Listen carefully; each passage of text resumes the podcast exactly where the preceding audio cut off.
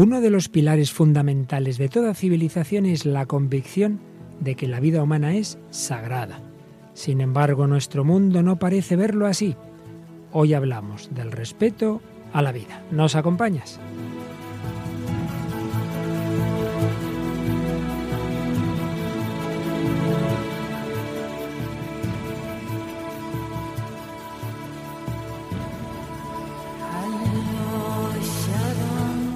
El hombre de hoy y Dios, con el padre Luis Fernando de Prada.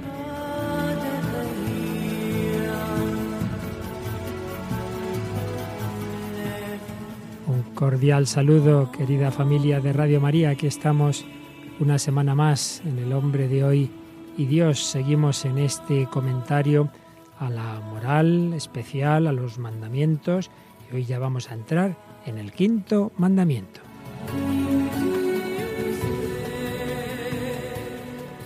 Y hoy no tenemos a nuestra habitual Raquel Sánchez Mayo, pero recuperamos a otra colaboradora más joven de este programa, Mónica del Álamo. Hola Mónica, ¿qué tal? Hola, muy bien. Encantada de estar otra vez por aquí. Bueno, viniste en los primeros o segundos programas y ahora ya que estudias, ya al cabo del tiempo. pues sigo con la carrera, sigo estudiando humanidades y periodismo, estoy ya acabando y pues eso, muy contenta. ya casi profesora de humanidades y periodista. Muy bien, Mónica, pues habrás visto que cada día tenemos más mensajes, el Facebook está que arde, es una cosa tremenda. Sí, sí, la verdad, la verdad es que comparando con los primeros programas esto crece, crece. ¿Has, visto que hay muchos mensajes? ¿Algún comentario en particular? Sí, sí, la verdad es que había muchísimos, ¿no? Mm, vamos, eh, por destacar alguno de, de Bakira que recordaba que hay muchas formas de matar, ¿no? Con respecto a esto del quinto mandamiento, de no matar, y luego, bueno, muchas reflexiones y comentarios sobre, sobre este mandamiento. Sí, cuando anunciamos el tema y ponemos ahí algún cuadro y tal, pues siempre hay muchos, muchos comentarios. Pues hoy vamos a tratar, como decimos, del quinto mandamiento y entre otros elementos del programa, Mónica, ¿qué vamos a tener? Pues vamos, vamos a apoyarnos en, Chesterton, en el converso inglés, para comentar este tema del amor a la vida. Escucharemos pues algunas canciones y eh, también la película de En el nombre del Padre. Estudiaremos un, poco, un pequeño fragmento. Y, y eso, canciones de como La vida es bella, de Noah y Miguel Bosé, y también el testimonio de, de Nathanson el médico aquel que llamaban el rey del aborto y que luego se dio cuenta de lo que estaba haciendo. Bueno, pues hoy el primer comentario se lo vamos a ceder a Mónica, que está estudiando mucho a Chesterton y seguro que nos va a decir cosas muy interesantes sobre este gran converso inglés.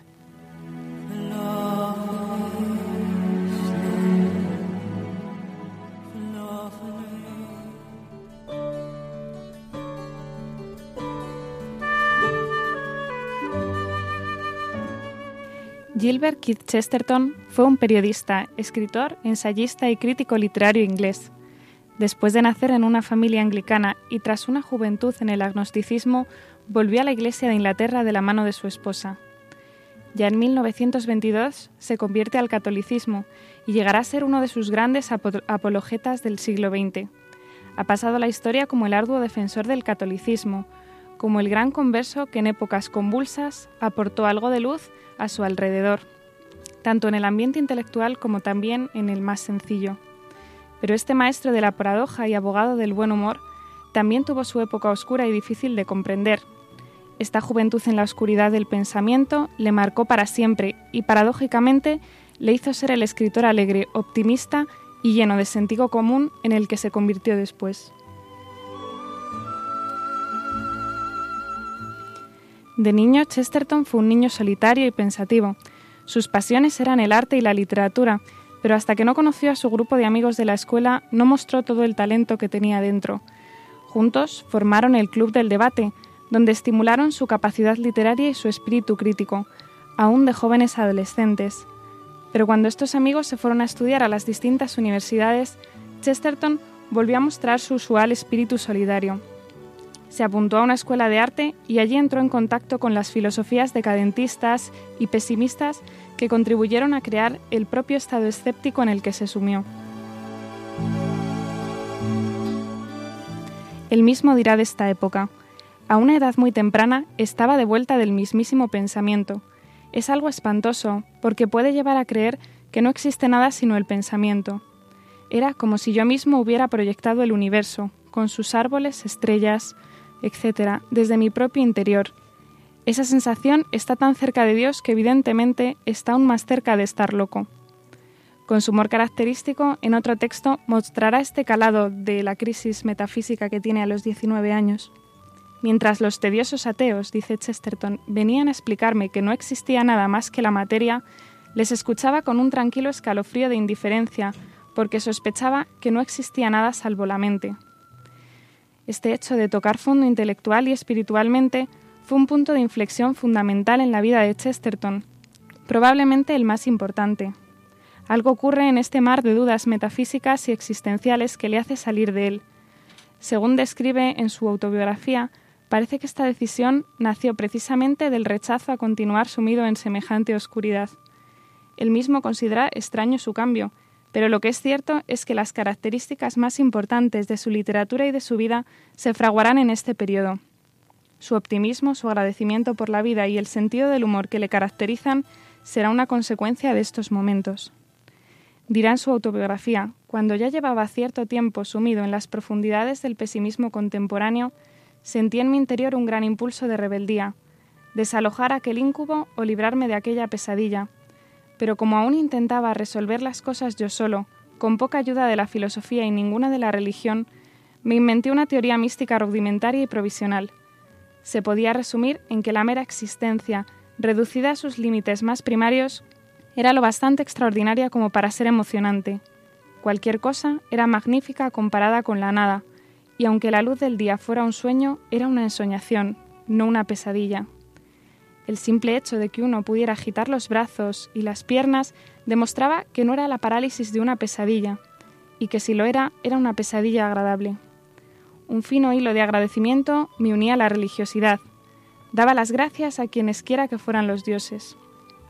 Este agradecimiento será un punto clave en la construcción de su filosofía personal.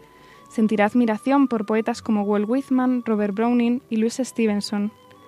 La admiración por estos poetas y su amor por la vida se oponía del todo al desagrado que cada vez sentía de forma más fuerte por los autores decadentistas y pesimistas. Se comprometió a luchar con su escritura contra los decadentes y los pesimistas que gobernaban la cultura de la época. Él dirá, deseaba decir, tanto si lo conseguí como si no, que nadie sabe hasta qué punto es optimista aunque se tenga por pesimista, porque no ha meditado realmente la profundidad de su deuda con lo que le creó y le permitió considerarse algo. Era como si en el fondo del cerebro, por decirlo de alguna manera, alentara una olvidada llamita o estallido de asombro ante la propia existencia. De esa forma, un hombre sentado en una silla podía de repente ser consciente de que estaba vivo y feliz.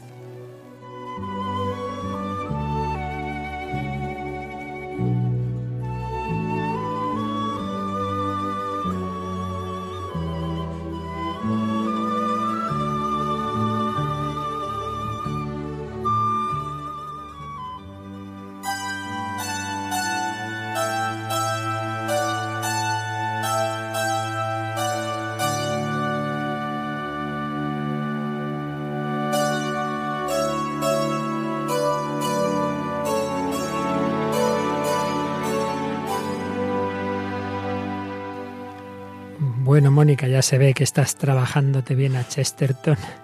Sí, ahí ando, ahí ando. Bueno, bueno. Pues vamos a ver, ¿qué tendrá que ver, se puede preguntar algún oyente, esto que nos has dicho, de esos planteamientos pesimistas, decadentistas o todo lo contrario, esa, ese aprecio y esa gratitud por la vida, con el quinto mandamiento? ¿Dónde ves tú el hilo entre ambos temas? Pues la verdad es que a mí me llama la atención que, que en medio de estas dudas, ¿no? En este agnosticismo, pero y hasta crisis ¿no? de, la existencia, de pensar que realmente puede existir algo, él descubre un profundo amor por la vida. ¿no? Dice, es que la vida, incluso la más desgraciada, dice, merece la pena ser vivida. La vida es mejor que la nada. ¿no? Y esto me llama mucho la atención porque está separado de, de incluso de creencias, aunque bueno, él tuvo una educación anglicana y tal, al parecer es como eso, el descubrimiento de que la vida vale la pena mucho antes de su conversión, que es realmente fascinante, ¿no? Sin duda. Y es que, claro, si uno piensa que la vida humana es algo sin valor, como por desgracia está muy extendido en nuestro mundo, una concepción pesimista y por otro lado muy materialista. Si, si pisas una cucaracha por la calle, pues tampoco te pasa nada, ¿verdad? y si acabas viendo a los hombres como cucarachas, que por cierto fue como se inició el terrible genocidio de Ruanda, cuando una de las razas estaba considerando a la otra como si fueran cucarachas. Y el grito de inicio del, ataque fue eso, aplastad a las cucarachas.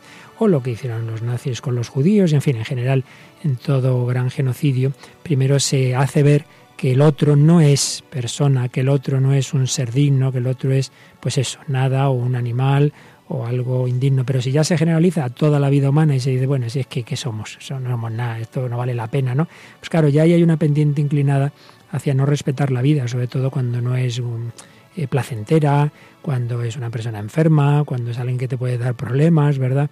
Hay ahí ya una, una conexión entre una actitud negativa, nihilista de la vida y el no respetar la vida. Y por el contrario, todo lo que vamos a decir en estos programas sobre el respeto a la vida humana parte de una concepción del ser humano, por lo menos como alguien de, un valor y de una dignidad, que además nosotros estamos ciertos de que esa dignidad y ese valor vienen de que es creación de Dios y más aún, un valor elevado al infinito porque el Hijo de Dios se ha hecho uno de nosotros, se ha hecho hombre.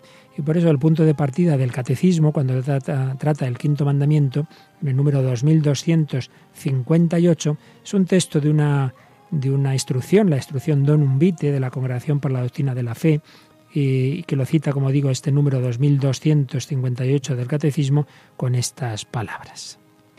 La vida humana es sagrada, porque desde su inicio comporta la acción creadora de Dios y permanece siempre en una especial relación con el Creador, su único fin. Solo Dios es Señor de la vida desde su comienzo hasta su término. Nadie, en ninguna circunstancia, puede atribuirse el derecho de matar de modo directo a un ser humano inocente. El punto de partida es que la vida humana es sagrada, que tiene una relación permanente con la acción creadora de Dios. Y ya de ahí vienen las consecuencias morales, las consecuencias éticas de que nadie en ninguna circunstancia puede atribuirse el derecho de matar de modo directo a un ser humano inocente. Pero antes de profundizar todas estas consecuencias, si te parece, Mónica, eh, dinos algo más de lo que tú estás reflexionando sobre este gran autor Chesterton y lo que tiene que ver con esta actitud positiva y con este respeto a la vida. Pues la verdad es que me gustaría destacar que, bueno, en esta época él, él escribe, bueno, su literatura se ve afectada, ¿no? Por esta, este amor a la vida y entonces es muy curioso porque escribe un, un pequeño cuento, un pequeño relato que se llama El niño por nacer y es, eh, pues eso, una criatura que no ha nacido y que ruega por su existencia y entonces promete ejercer una serie de virtudes si se le permite tan solo tener la experiencia de la vida, ¿no? O sea, lo pone así de un modo casi anecdótico, ¿no? Pero es curioso, ¿no? Un, niño, ¿no? Que, que, pide vivir, que a veces no, no valoramos nosotros nuestra vida y aquí se muestra que de manera ficticia, ¿no? Pero, pero bueno, es curiosa. Y luego también tiene otro pequeño relato de también pues muestra el humor de Chesterton, ¿no? que si algo le caracteriza es, es el humor para, para todo y, es, describe a un guasón en un poema que, le suplica a Dios que le dé ojos, labios y lengua con los, con los que poder burlarse de él, ¿no? Es como, como incluso, no sé, que la, libertad de la existencia, ¿no? Que realmente Dios mm, nos da la vida, nos da esa vida incluso aunque la usemos en su contra, ¿no? Y aquí es, es también curioso cómo cómo eso, sin llegar todavía a creer en Dios, sin llegar a tener un encuentro con Él, sí se va acercando a, este amor por la vida, esto, ¿no? Y, no sé, eh, es que a lo mejor nos es difícil ponernos en esa situación, pero justo en el ambiente decadentista, que había acabado ya el esplendor de la era victoriana entre los ingleses, pues todo, todo eso se ve, ¿no? La ruptura con lo anterior y sin embargo Chesterton dice, es que esto no puede ser, ¿no? Y con Chesterton otra serie de autores, obviamente, pero que, era romper, ¿no? Incluso rechaza, es curioso porque rechaza autores como incluso T.S. Eliot, que, que en el fondo es, también comparte la fe con él, ¿no? Aunque él fuera anglicano, pero esa, esa tierra baldía, ese libro de la tierra baldía que escribe totalmente desgarrado por la Primera Guerra Mundial, de ese dolor, pues Chesterton tiene una reacción muy fuerte, ¿no? Contra el pesimismo, incluso el pesimismo de, del dolor, que el dolor es real y que, o sea, no sé, la verdad es que esa evolución es, es curiosa y nos enseña a los demás decir qué debió, qué fondo debió tocar Chesterton, ¿no? Para, para que se diera cuenta de ese valor de la vida que a lo mejor nosotros lo tenemos muy asumido. Pues fíjate, eso que él iba poco a poco intuyendo, incluso antes de llegar a la fe cristiana y luego finalmente católica, pues es lo que está desarrollado de una manera muy profunda, muy extensa, en el documento más amplio que tiene el Magisterio de la Iglesia sobre la vida, es la encíclica Evangelium Vitae del Papa Juan Pablo II, fechada el 25 de marzo, no por casualidad, el día de la Encarnación, el día en que Dios se hace hombre, ¿verdad? Que lo celebramos para ser más exactos. El 25 de marzo del año 1995 se sellaba o firmaba Juan Pablo II la Evangelium Vitae. Y el número 2 tiene como título Valor incomparable de la persona humana.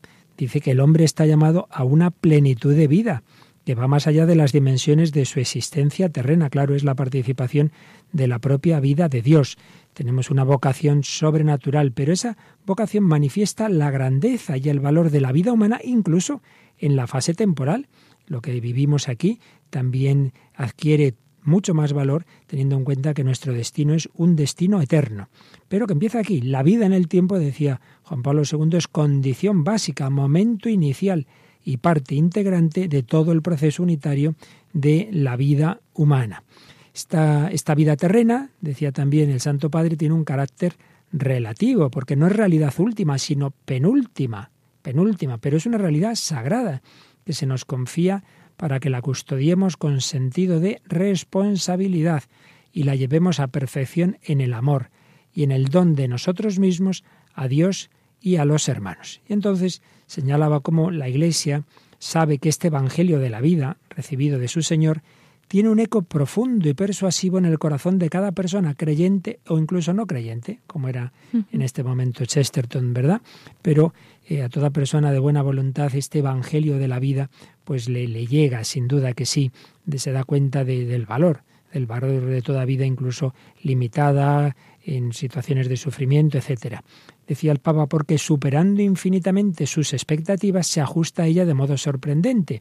El Evangelio de la vida supera nuestras expectativas, pero las colma de una manera sorprendente. Por eso todo hombre abierto a la verdad y al bien puede llegar a descubrir en la ley natural escrita en su corazón el valor sagrado de la vida humana, desde su inicio hasta su término, y afirmar el derecho de cada ser humano a haber respetado totalmente este bien primario suyo. Esto vale para todo ser humano, pero claro, los creyentes en Cristo, añadía Papa Juan Pablo II, deben de modo particular defender y promover este derecho, conscientes de esa verdad que decía el Vaticano II y que Juan Pablo II tantas veces recordaba y citaba, el Hijo de Dios con su encarnación se ha unido en cierto modo con todo hombre, y así en ese acontecimiento salvífico se revela a la humanidad no sólo el amor infinito de Dios, sino también el valor incomparable de cada persona humana el valor incomparable de cada persona humana. Por eso concluía este número 2 de Evangelium Vitae, el Evangelio del amor de Dios al hombre, el Evangelio de la dignidad de la persona y el Evangelio de la vida son un único e indivisible Evangelio. Qué bello. El Evangelio de la vida, la Iglesia defiende ese valor incomparable de la vida humana, esa positividad que fue descubriendo Chesterton. Pero frente a este Evangelio de la vida, el número 3 del Evangelio Vitae, nos habla de amenazas a la vida humana, unas amenazas que están creciendo. Decía eh, este número eh, que el anuncio de, del valor de la vida humana es particularmente urgente ante la impresionante multiplicación y agudización de las amenazas a la vida de las personas y de los pueblos, especialmente cuando ésta es débil e indefensa. Esto lo escribía en el 95. O sea que, en fin, yo mucho me temo que han crecido todavía bastante más, sobre todo con los avances de la biotecnología, las amenazas a la vida humana y con las cosas que están pasando en la legislación cada vez más eh, agresiva contra la vida humana indefensa, como ya llegar a la eutanasia de los niños o cosas así terribles. Amenazas a la vida humana. Pero antes de entrar en ellas, vamos a agradecer al Señor ese don de la vida. Y lo hacemos con una canción que precisamente se oía, eso sí, cantada en inglés, se oía en una preciosa película cuyo título ya es un indicativo del valor positivo de la vida, ¿verdad? como comentábamos al principio, es la, canción de La vida es bella, que, en inglés pues es Life is Beautiful, y que, que tiene pues una adaptación al español que está hecha por, por Raquel y Nuria Díaz y que la canta Noah y Miguel Bosé en esta versión que, que vamos a escuchar. Pues la escuchamos, que es muy bonita. Yo, yo, al verte sonreír, al verte sonreír, soy, soy que ayer fui. El niño que ayer fui. Sí,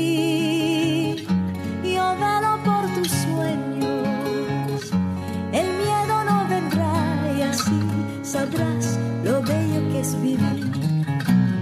Caen, caen mil lágrimas al mar. Mil lágrimas al mar. Tú, tú no me verás llorar. No me verás que solo tu alegría amansa mi dolor y así yo sé lo bello que es vivir.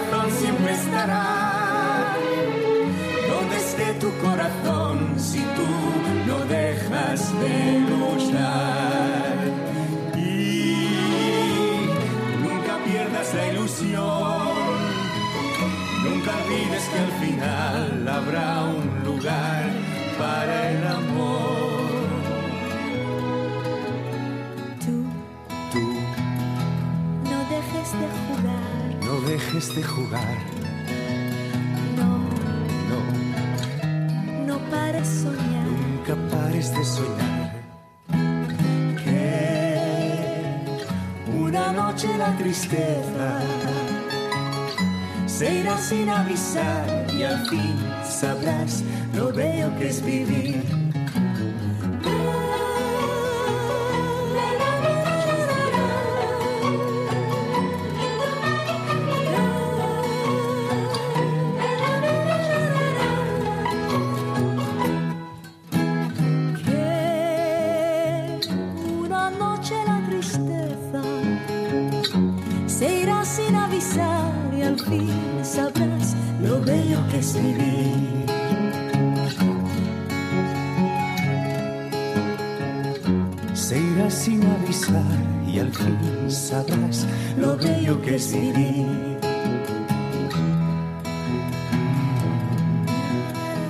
Sabrás lo bello que es vivir y no nos olvidamos de que esta canción está en esa película que relata hechos trágicos tiene el trasfondo de los campos de concentración nazis, pero a pesar de todo, la vida es bella, a pesar del sufrimiento, el valor de la vida humana abierta a una plenitud eterna, pues no se no queda anulado por todo ello. Pero frente a esta visión, frente a esta concepción positiva de la vida humana, cada vez se ha ido extendiendo una visión muy negativa. Claro, si el hombre está creado a imagen y semejanza de Dios, tiene un espíritu, ese espíritu solo puede proceder de Dios nuestro Señor como creador de, del ser humano, pues siempre tendrá ese fundamento sólido de, de su dignidad y por tanto de la moral. Eh, eh, tú, Mónica, pues no sé, te habrás comido no hace mucho a lo mejor algún pollo, es posible que sí, ¿verdad? pero no creo que te hayan entrado muchos escrúpulos de conciencia. Ay, pobre pollo, lo hemos matado y nos lo hemos comido, porque si fuera hacerle sufrir, pues no estaría bien, ¿verdad? Pero, pero, pero como podemos, podemos usar eh, a los animales como medio para un fin como puede ser la alimentación del hombre, se puede hacer. Por eso cuando se dice no matarás, eh, el, mandamiento de una manera estricta y absoluta eh, se refiere a la vida humana no se refiere a otras formas de vida que Dios nuestro Señor ha creado precisamente para ayudar a la vida humana. Una cosa es que hay que valorarlas, que hay que respetarlas, que hay que cuidarlas, que no hay nunca que hacer sufrir inútilmente ningún ser vivo, y otra cosa es que con un fin eh, como puede ser la alimentación, como puede ser la, salud, etcétera, pues se puede, se puede instrumentalizar a una vida no humana. Pero ¿por qué no podemos hacer lo mismo que hacemos con el pollo o con la vaca, con el ser humano? Pues porque tiene algo más que pura biología. Tiene un alma creada directamente por Dios, un alma espiritual, que es el fundamento de esa dignidad sagrada. Pero si, si, no se tiene esta concepción, si el hombre es simplemente un animal un poco más evolucionado que otros, bien, pues entonces también podemos hacer con él lo mismo. Podemos instrumentalizarlo, podemos eliminarlo, podemos usarlo como medio para nuestros fines. Como bien sabes, hay un filósofo que aunque a nivel teórico, filosófico era agnóstico, luego en la práctica él era creyente en Dios, que era Kant, y precisamente él dice que debe haber un fundamento sólido de la moral. Nunca tomes a otro eh, como medio, otra persona se entiende como medio, sino como fin. Pero acá hay que preguntarle, señor Kant, muy bien, pero ¿por qué el hombre no puedo tomarlo como medio de un animal y a un animal sí? Y ahí ya él no nos acababa de dar la respuesta eh, filosófica porque pensaba que no éramos capaces de conocer el alma humana por razonamiento, ni mucho menos a Dios. Luego llegaba él por otro camino, lo que se llama la crítica de la razón práctica, pero bueno, no, nos perdemos aquí en, ahora en filosofías. Pero sí nos interesa que se ha ido perdiendo esa concepción de la dignidad humana. Y sobre todo esto se ha ido extendiendo en lo que Juan Pablo II pues llamaba la cultura de la muerte, que tiene detrás pues lo que muchas veces se ha llamado la ideología pro-choice en inglés, es decir, el poder elegir. Pero ¿qué es eso de poder elegir? Esta ideología que, nace en los años 60 en Estados Unidos eh, es obra de un grupo pro-abortista que quería ir cambiando los términos para, para favorecer que se aprobara el, aborto en Estados Unidos y luego desde ahí fuera pasando a otras, a otras naciones.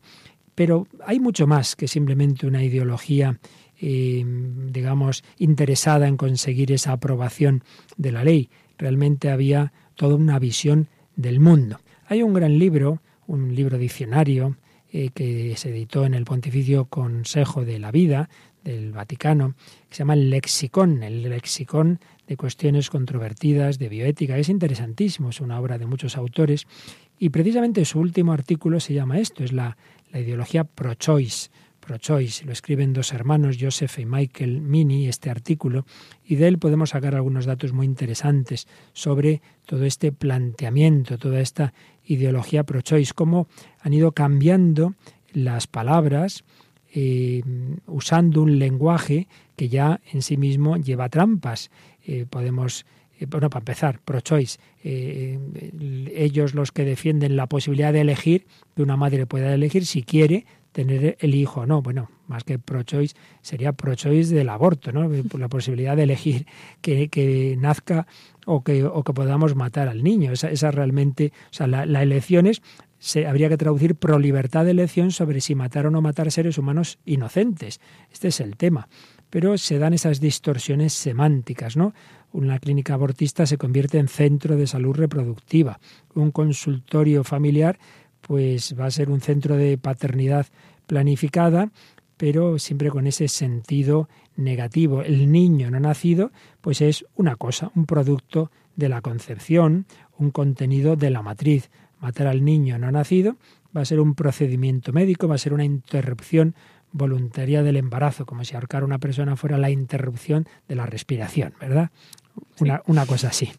Bueno, el feto se convierte en un individuo, en una parte parásito de la madre, en fin, es realmente una situación orwelliana. El gran escritor George Orwell tenía también una obra que también podríamos recordar a este propósito, que es la famosa de 1984, donde imagina una gran potencia mundial eh, en cuya cima está el gran hermano, infalible y todopoderoso, nadie la ha visto nunca, solo se conoce su retrato, se oye su voz, luego está el partido, los cuatro ministerios, fíjate qué nombres los ministerios, donde vemos la neolingua, porque aquí eh, está todo el tema de una nueva lengua, la neolingua. El Ministerio de la Paz se ocupa de la guerra.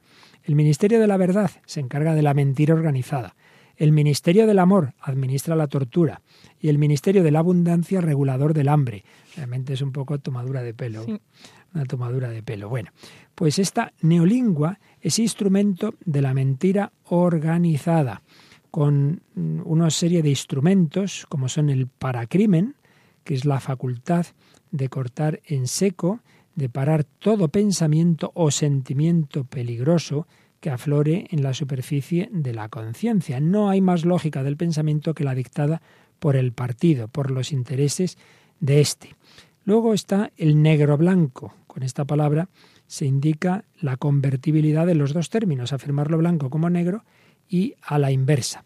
Luego el doble pensar, que es eh, simultanear la conciencia de que se está mintiendo y la conciencia de saber que esa mentira es la verdad, porque es el partido el que dicta y determina la verdad. Y la consecuencia de todo ello es que hay que alterar el pasado. El pasado no es lo que fue, es lo que el partido quiere que sea. Quien controla el pasado controla el futuro y quien controla el presente controla el pasado. Esto nos llevaría muy lejos, tantas veces que se quiere reescribir la historia, tú que eres humanista, muchas veces se quieren justificar determinadas pretensiones nacionalistas, por ejemplo, escribiendo una historia que no ha existido, pero se reescribe la historia. Pero bueno, hoy no nos metemos con eso, sino cómo esta nueva lengua se, está, eh, se va a aplicar para cambiar, para cambiar eh, los conceptos y para poder ir metiendo una serie de cosas que siempre se han considerado malas como buenas. Pues esto que aquí veía Orwell de extinguir la posibilidad de, la libertad de pensamiento es lo que vemos que se está aplicando a todo este mundo de la vida y de la muerte. Hoy ya no se habla de madre, simplemente se emplea el término mujer, no se habla de esposos, se habla de pareja, de compañeros, desaparece matrimonio y queda el vocablo genérico unión ya no se habla de aborto, sino como antes decíamos, interrupción voluntaria del embarazo.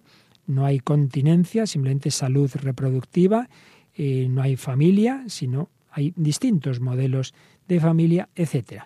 Es todo un uso de la lengua al servicio de una concepción de la persona, de la vida, de la familia, radicalmente distinta a la de la civilización eh, cristiana y en general podríamos decir humanista porque la compartían también personas no necesariamente cristianas. Pero antes de seguir vamos a nuestro cine porque las concepciones eh, que se tienen sobre la persona humana pueden llevar a consecuencias pues muchas veces trágicas como antes decíamos si el ser humano es simplemente eh, un animal más más evolucionado pues también podemos matarlo tranquilamente y esto es lo que aparece en una película sobre el terrorismo.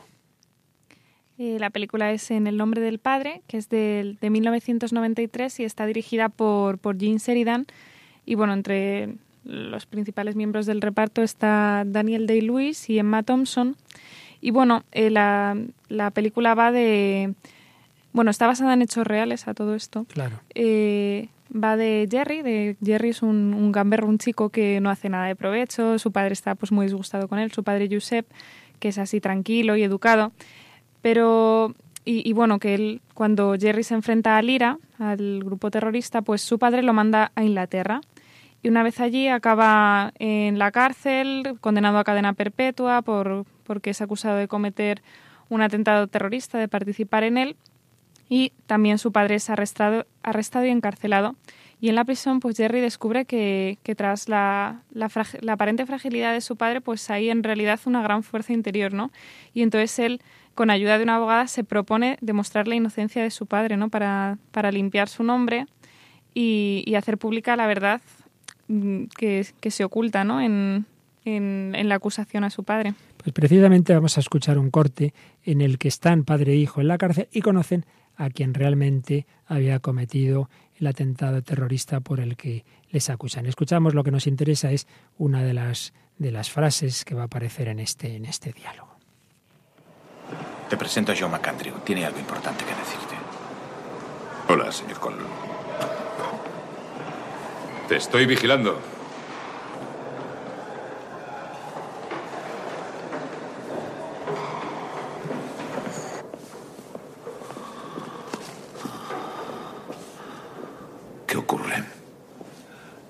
Yo fui quien colocó la bomba de Guilford, señor Condon. ¿Se lo dijo a la policía? Sí, lo hice. No nos ha dicho nada. ¿Quieres esperar y oír lo que tiene que decirte? Adelante. Se lo dije. Lo saben. Saben la verdad. Pero no pueden admitirlo. Es una guerra. Ustedes son sus víctimas inocentes. Lamento el daño que les he causado. No lo sienta por nosotros. Siéntalo por las personas que mató. Era un objetivo militar. Una taberna de soldados. Eran personas inocentes. Hijos de Dios. Mire, haré lo que pueda para ayudarles mientras estén aquí. No necesitamos su ayuda. Le agradecería que nos dejara tranquilos. Lo que usted diga. ¿Era un objetivo militar? No, eran personas inocentes, eran hijos de Dios. Qué contraste, ¿verdad, Mónica? Sí, la verdad es que y me fijaba en la actitud que dice, no lo sienta por nosotros, ¿no? Siéntalo por las personas que mató, que, que ahí te podía salir pues eso, sobre todo el odio por lo que me está pasando a mí, ¿no? Pero en realidad dice, bueno, yo por lo menos estoy vivo, ¿no? También ese, ese valor de la vida, decir, los demás murieron, ¿no? Y, y, eran personas, no eran moscas. Eran personas, más aún, eran hijos de Dios. Cuando tienes esa concepción, claro, luego podemos, como todos, cometer un pecado, pero, pero nunca será lo mismo si ya los ves simplemente como un objetivo militar a que si los ves así como hijos de Dios y que enseguida te puedes dar cuenta de que les has hecho daño, aunque no haya sido tanto como, como la muerte. Es toda una concepción de la vida, una concepción de la vida que le cambió por completo a nuestro testimonio de hoy, a la persona de la que hoy vamos a hablar en plan testimonial, que era un médico norteamericano, famoso Bernard Nathanson, del cual nos traes unas cuantas notitas, ¿verdad, Mónica? Sí, la verdad es que, pues bueno, muchos habrán oído hablar de, Nathanson porque es un caso así muy sonado que, que pasó de ser eh, el rey del aborto a la mano de Dios, ¿no? Como le llaman después. Y bueno, fue uno de los de los precursores en que se revocara la ley del aborto en Estados Unidos, eh, consiguieron que se legalizara el aborto en 1973 y él tenía una clínica abortista. Pero algo cambió cuando, cuando vio latir el corazón de un embrión en un monitor, ¿no? Eso le, le hizo pensar. Y bueno, y él en, en sus testimonios pues explica pues muchas de las trampas ¿no? que hacían para, para justificarse y sobre todo para justificar al del mundo. ¿no? A mí esto me hace pensar que, que hasta que ellos son conscientes de que el mundo tiene conciencia, ¿no? De que si hay cosas que es que si no se manipulan, no, pues claro, iban a causar cierto rechazo, ¿no? El, bueno, por contar algunos datos, dicen que manipulaban pues los datos, ¿no? Decían que había 100.000 abortos ilegales y, y, y en realidad había un millón o que decían que cada año morían 10.000 mujeres por abortar ilegalmente y la cifra real era entre 200 y 250. Querían hacerse hueco entre los medios de comunicación, llegar a la, a la opinión pública y también pues un punto importante era atacar a la Iglesia Católica, ¿no? A lo que a, a, los, las instituciones que defendían la vida, ¿no? Diciendo que eran retrógrados y también pues el argumento de negar que científicamente la vida comienza con la concepción, olvidando pues las pruebas de fetologías, pero que bueno, como el dinero de los abortos llenaba más los bolsillos, pues pues realmente se, se olvidaba todo lo demás, ¿no? Eh, una de las declaraciones, él, él decía, como científico no creo. Yo sé y conozco que la vida humana comienza en la concepción, y aunque no soy de una religión determinada, creo con todo mi corazón que existe una divinidad que nos ordena finalizar para siempre este infinitamente triste y vergonzoso crimen contra la humanidad. Ya después de, de, darse cuenta ¿no? de, de, lo que estaba de lo que estaba cometiendo, pero bueno, también luego él, él acabará bautizándose y bueno, todo esto es un, es un proceso muy largo, ¿no? Una de las primeras ayudas que él reconoce que, que obtiene ¿no? en este camino, pues es precisamente de un profesor universitario, del psiquiatra Carl Stern, y sobre él dice, transmitía una serenidad y una seguridad indefinibles. Entonces yo no sabía que en 1943, tras largos años de meditación, lectura y estudio, se había convertido al catolicismo. Stern poseía un secreto que yo había buscado durante toda mi vida, el secreto de la paz de Cristo. A Nathanson realmente todo esto de los abortos que llevaba en su conciencia, ¿no? los asesinatos, pues le, afectaba, ¿no? Antes, antes de su conversión lo tenía. Y, claro, admiraba de este profesor, dice, jo, él ha conseguido el secreto de la paz, ¿no? Eso que, que te da el perdón realmente. Y, y bueno, otras cosas que dice que le llamaban la atención era el ambiente con, con que los que se manifestaban eh, pacíficamente a favor de la vida, pues le llamaba la atención, ¿no? Dice que era muy afectado por, por este tipo de escenas y, dirá de esto. Por primera vez en toda mi vida de adulto empecé a considerar seriamente la noción de Dios, un Dios que había permitido que anduviera por todos los proverbiales circuitos del infierno para enseñarme el camino de la redención y la misericordia a través de su gracia. Y, bueno, pues pasa por un periodo de transición, de conversión y de cambio. y, bueno, la verdad es que se puede aprender mucho, ¿no? Porque él también, pues cuando toca fondo, de, aquí también se puede sacar una analogía con, con, Chesterton que hemos comentado antes, pues una situación que pueda, una tentación que puede aparecer es el suicidio, ¿no? Decir esto no tiene ningún tipo de sentido y, y vamos a acabar con todo, ¿no? Él dice, cuando escribo esto ya he pasado por todo, alcohol, tranquilizantes, libros de autoestima, consejeros, incluso me he permitido cuatro años de psicoanálisis. Prueba todo lo que puede para, para salir y y dice que eso, que no le resultaba fácil creer, pero insiste mucho también que permanecer en el agnosticismo le llevaba al abismo, ¿no? Pero luego, pues, se encuentra con alguien, ¿no? Se encuentra con Dios y, y, él dice, ya no estoy solo, mi destino ha sido dar vueltas por el mundo a la búsqueda de ese uno sin el cual estoy condenado, pero al que ahora me agarro desesperadamente intentando no soltarme del borde de su manto. Y bueno, el 9 de diciembre del 96 eh, se recibe el bautismo, se convierte en hijo de Dios y, bueno, las, sus palabras al salir de la ceremonia la verdad es que resumen muy bien todo esto, ¿no? Toda esta época de dolor y de, conversión, por una parte, una conversión interior de, del dolor que ha producido y luego ya de encuentro con Dios, ¿no? Él dice, no puedo decir lo agradecido que estoy ni la deuda tan impagable que tengo con todos aquellos que han rezado por mí durante todos los años en los que me proclamaba públicamente ateo. Han rezado tozuda y amorosamente por mí. Estoy totalmente convencido de que sus oraciones han sido escuchadas. Lograron lágrimas para mis ojos. También nos enseña mucho, ¿no? Que, que a veces damos por perdida a la gente, decimos, esta persona ya no tiene futuro, tal, nos erigimos un poco ahí jueces de la realidad y, y para que veamos, ¿no? La misericordia de Dios tiene esos recursos infinitos para convertirnos a todo. Pues hay esas tres fases en la vida de este hombre, su vida libertina, varios matrimonios, divorcios, deja embarazadas, comete abortos de su propio hijo y tiene en la conciencia miles y miles y miles y miles de abortos. Eh, fíjate que precisamente en el artículo que estaba yo antes resumiendo de ese libro del lexicón sobre la la ideología pro-choice, se cita una frase de él, en esa época, en donde tú lo has mencionado también, cuando decían el número de abortos ilegales, las muertes que provocaban en Estados Unidos. Y dice, confieso que yo sabía que estos datos eran totalmente falsos, y supongo que los demás también lo sabrían si se hubiesen parado a pensar sobre ello. Pero en la moralidad, entre comillas, de nuestra revolución era un dato útil, ampliamente aceptado, por lo que, ¿para qué desviarnos de nuestro camino para corregirlo con estadísticas honestas?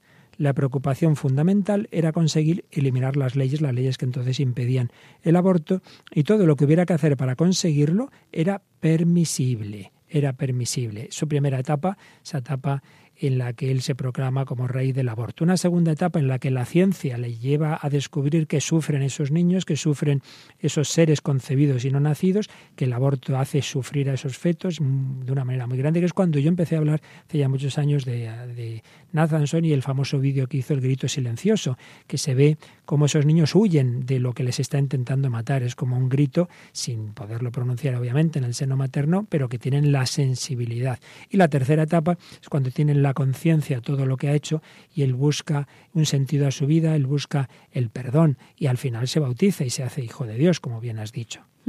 Y con respecto a lo que decías de la ideología pro-choice, él, en sus discursos dice, dice una frase ¿no? que también lo, lo resume muy bien. Dice, a menudo se plantea el tema del aborto como la libertad de elección de la mujer, pero una persona no puede elegir quitar la vida a otra. No es posible hablar del derecho a elegir, porque se trata del mandamiento no matarás.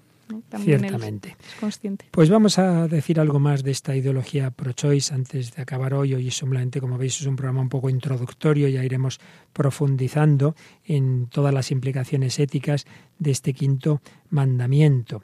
Eh, Juan Pablo II hablaba en, en Evangelium Vitae de cómo hay un falso concepto de libertad que exalta de modo absoluto al individuo y no lo dispone a la solidaridad, a la plena acogida y al servicio del otro. Este no ver que la libertad posee una esencial dimensión relacional presupone que es un bien absoluto, ilimitado y autónomo. Bueno, hay bienes ilimitados, claro, nunca tendremos eh, demasiada verdad, demasiado bien, demasiada justicia, pero hay otros bienes que son reales, pero son buenos y son limitados. Está muy buena el choricito que te tomas, pero si te, empiezas a comer y comer y comer, acabas pues, muy malita, ¿verdad? Pues son bienes limitados. Pues bien, muchas veces queremos demasiada riqueza, demasiado poder, demasiada comida, bebida, pues la misma libertad, que es un bien muy grande, pero no es el mayor de los bienes, es un bien al servicio de otro mayor, ¿cuál? El amor. La libertad la tenemos todos ya por haber recibido la naturaleza humana. La, cuestión está en cómo usamos la libertad. Si la uso a mi propio servicio o la uso en el servicio de Dios y de los demás. Un sentido absoluto de la libertad como bien supremo que puede llevar a eliminar a aquellos que me molesten, a aquellos que impiden que yo sea el centro de mi vida.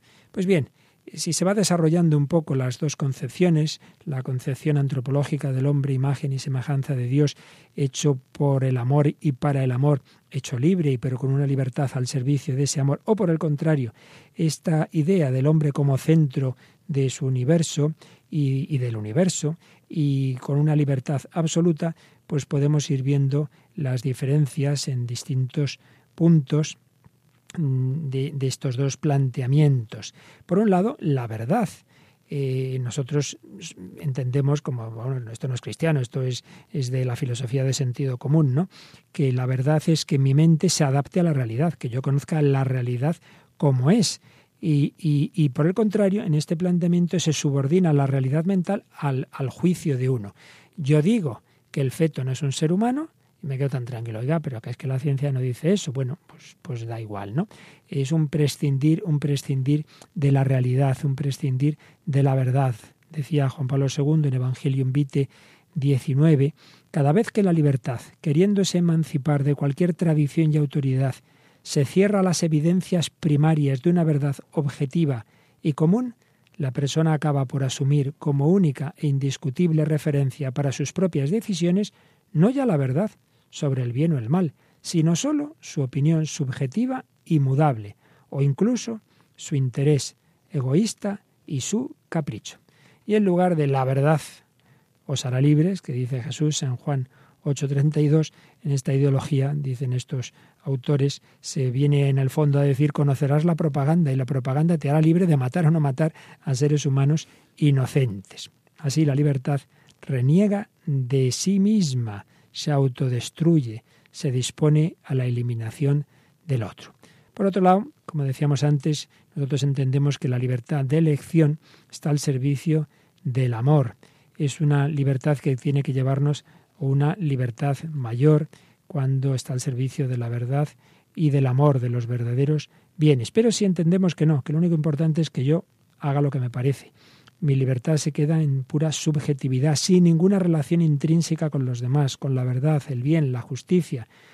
Porque si elegimos uno u otro bien, entonces si estamos en el orden objetivo, dependemos de la realidad. Precisamente me elijo a mí mismo, escojo lo que a mí me parece. También, en vez de aceptar la primacía del amor a Dios y al prójimo sobre el amor a uno mismo, la visión pro-choice prefiere la autonomía individualista del amor a uno mismo. Eh, el amor a Dios y al prójimo, en la vida cristiana sabemos que en la medida en que cualquier otra cosa, libertad, poder, placer, riqueza, prestigio, toma la precedencia sobre el amor, sabemos que estamos abandonando a Cristo y a toda la tradición cristiana. Pero en este planteamiento, pues es eso es uno, uno el único objetivo de sí mismo. También otro dato es que en vez de aceptar la primacía del amor sobre el placer. Nosotros sabemos que el placer es algo bueno que Dios ha puesto en la naturaleza, pero como un medio que ayude a, la entrega amorosa en los distintos campos de, la vida. Pues no, en este caso lo único importante es el placer, eh, precedencia del placer autosatisfactorio sobre el amor altruista y de sacrificio. Por ejemplo, el embarazo no deseado, pues sobre todo es que es inconveniente, es que es eh, desagradable eh, y entonces pues hay que evitarlo por todos los medios. En fin, vamos a quedarnos en un quinto punto y ya seguiremos otro día. En lugar de aceptar la prioridad objetiva de la vida sobre la muerte, esta visión pro-choice sostiene la prioridad de la muerte sobre la vida. Elimina la vida antes de la concepción, mediante la anticoncepción y la esterilización. Elimina la vida después de la concepción, con el aborto. Elimina las vidas que se consideran minusválidas con el suicidio asistido, la muerte indolora, las vidas inútiles o terminales con la eutanasia, elimina las vidas que se consideran inferiores, las clases bajas con la propuesta del homicidio, del genocidio, se rechaza la superpoblación con la creación del mito de la explosión demográfica, etcétera, etcétera, etcétera. Es la cultura de la muerte frente a la cultura de la vida. Seguiremos hablando de, de ello pero lo vamos a hacer con las palabras finales, vamos a terminar hoy digo con las palabras finales de Evangelium Vitae convertidas en una canción, que la verdad es que las tenía yo ahí en, en, nuestro fondo pero musical, pero no sé de quién es esta canción, pero lo que sé es que son las palabras que vamos a escuchar, es como terminaba la Evangelium Vitae de Juan Pablo II.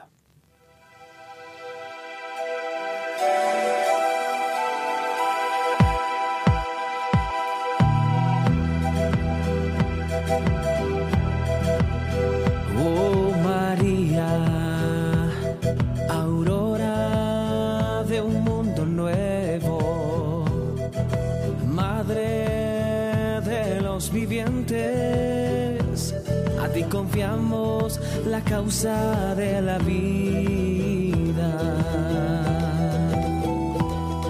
En el número inmenso de niños a quienes se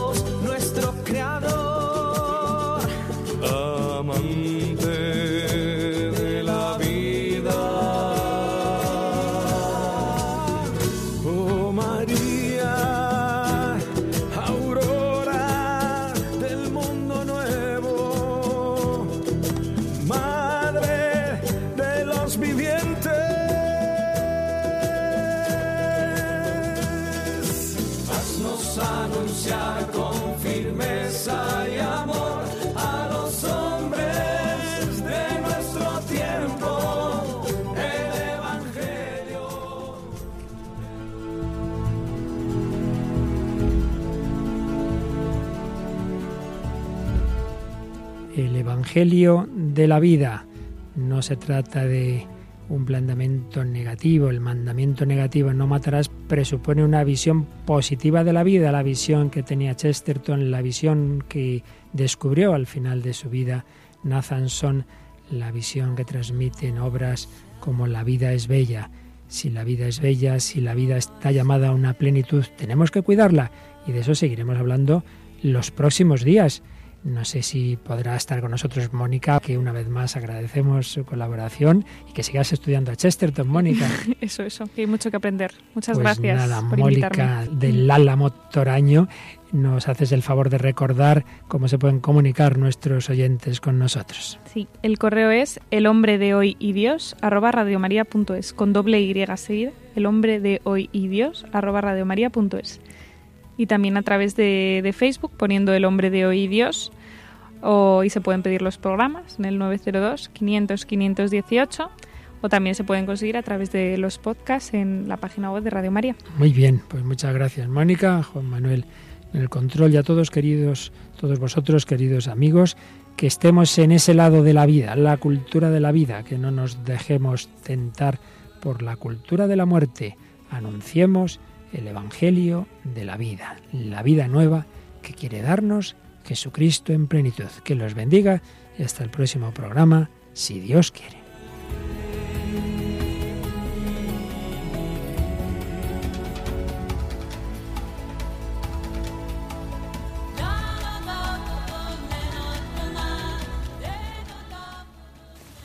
Así concluye El hombre de hoy y Dios, un programa dirigido en Radio María por el Padre Luis Fernando de Prada.